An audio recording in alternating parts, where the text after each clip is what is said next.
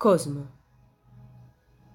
El 3 de septiembre del 2021 a las 18 horas 20 minutos y 32 segundos, un moscón de la familia de las Califoridae, capaz de batir las alas 14.000 veces por minuto, se posaba en el Park Well.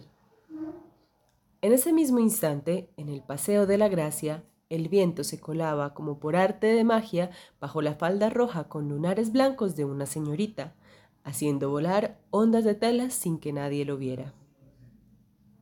Al mismo tiempo, en la 7L25R del aeropuerto Josep Taradelas, Barcelona, el Prat, luego de 3.473 metros de pista, aterriza el vuelo LA7103 proveniente de Madrid y Elena siente una triboluminiscencia ascendiendo desde la punta de sus pies hasta el último extremo de sus pestañas.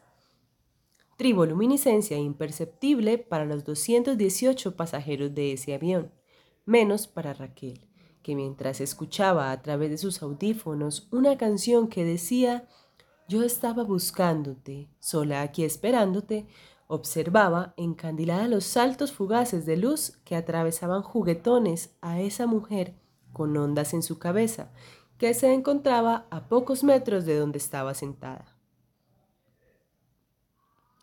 Como si no fuera poco y como quien no quiere la cosa, una serie de planetas danzantes buscaron una conjunción.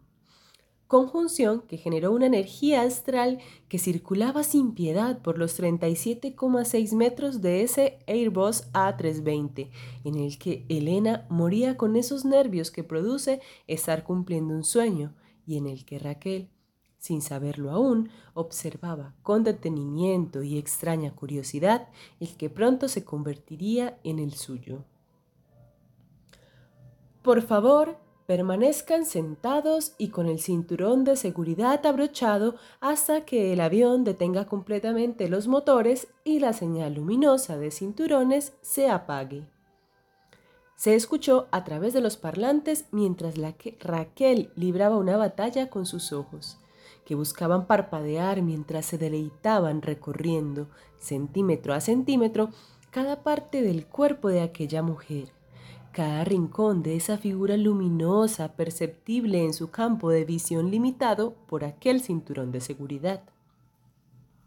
Con el pensamiento en blanco, archivando detalles en un buzón de memoria compartido entre su mente y su corazón, se deslizaba por las ondas del cabello de Elena, cual toboganes.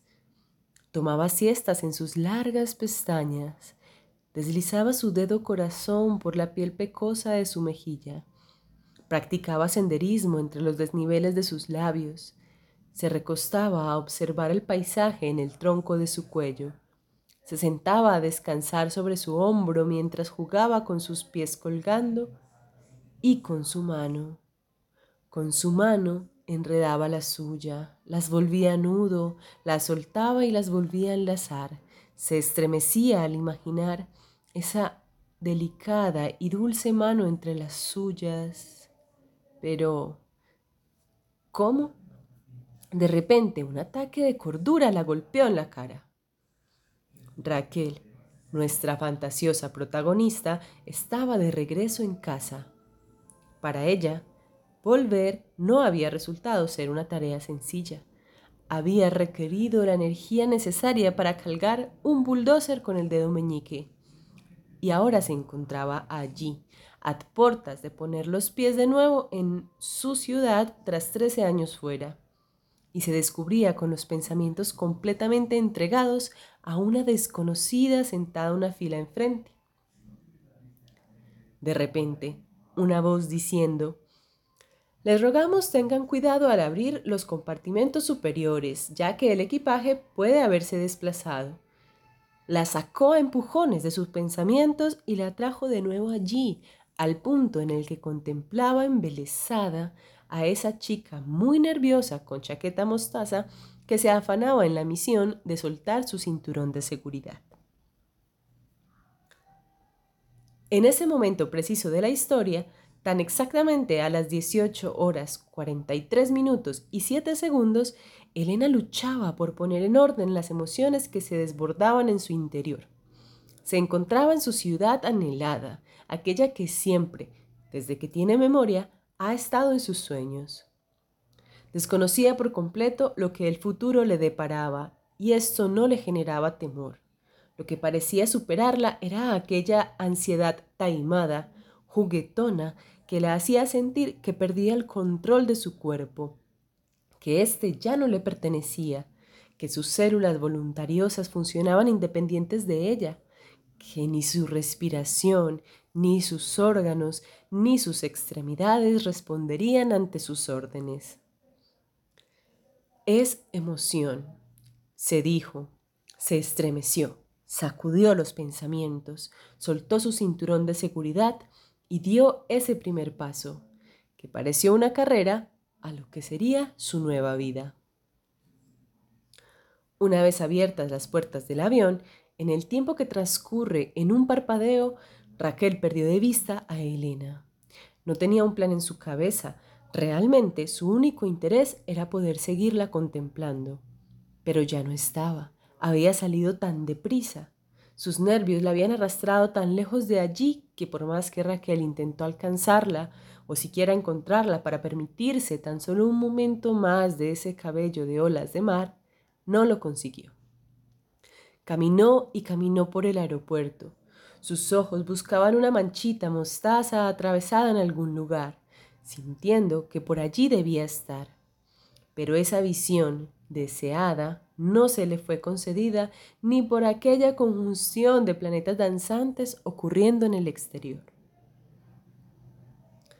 Siete días lograron pasar y Raquel no podía sacudir de sus recuerdos aquellas sensaciones que atravesaron su cuerpo al contemplar aquella mujer que brillaba.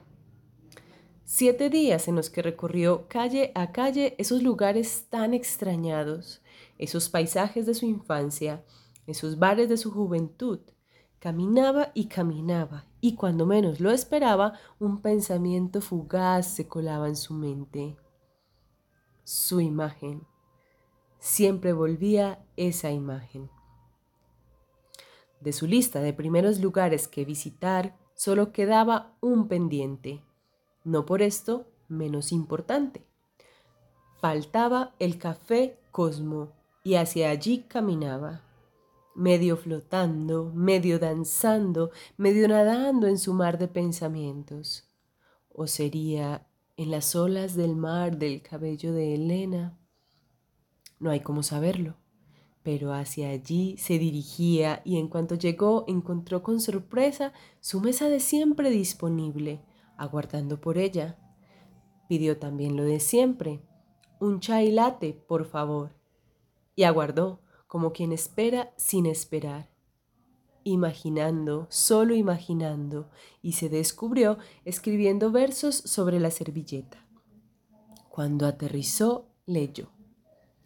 Sin ti, las emociones de hoy no serán más que la piel muerta de las emociones de ayer. Y fue inevitable, aunque usted y yo nos confrontemos con el absurdo de la afirmación, en el instante en el que los ojos de Raquel se deslizaban por las letras de aquella frase, se atravesó en su pecho la imagen de la mujer luminiscente, y más fue la sorpresa cuando al levantar la vista a tres pasos de sí, descubrió la chaqueta mostaza, las pecas en las mejillas, el cabello de ondas de mar, las pulidas y delgadas manos de una mujer que brilla sosteniendo un menú del Café Cosmo. Estamos a 10 de septiembre de 2021. Son exactamente las 10 y 15 de la mañana.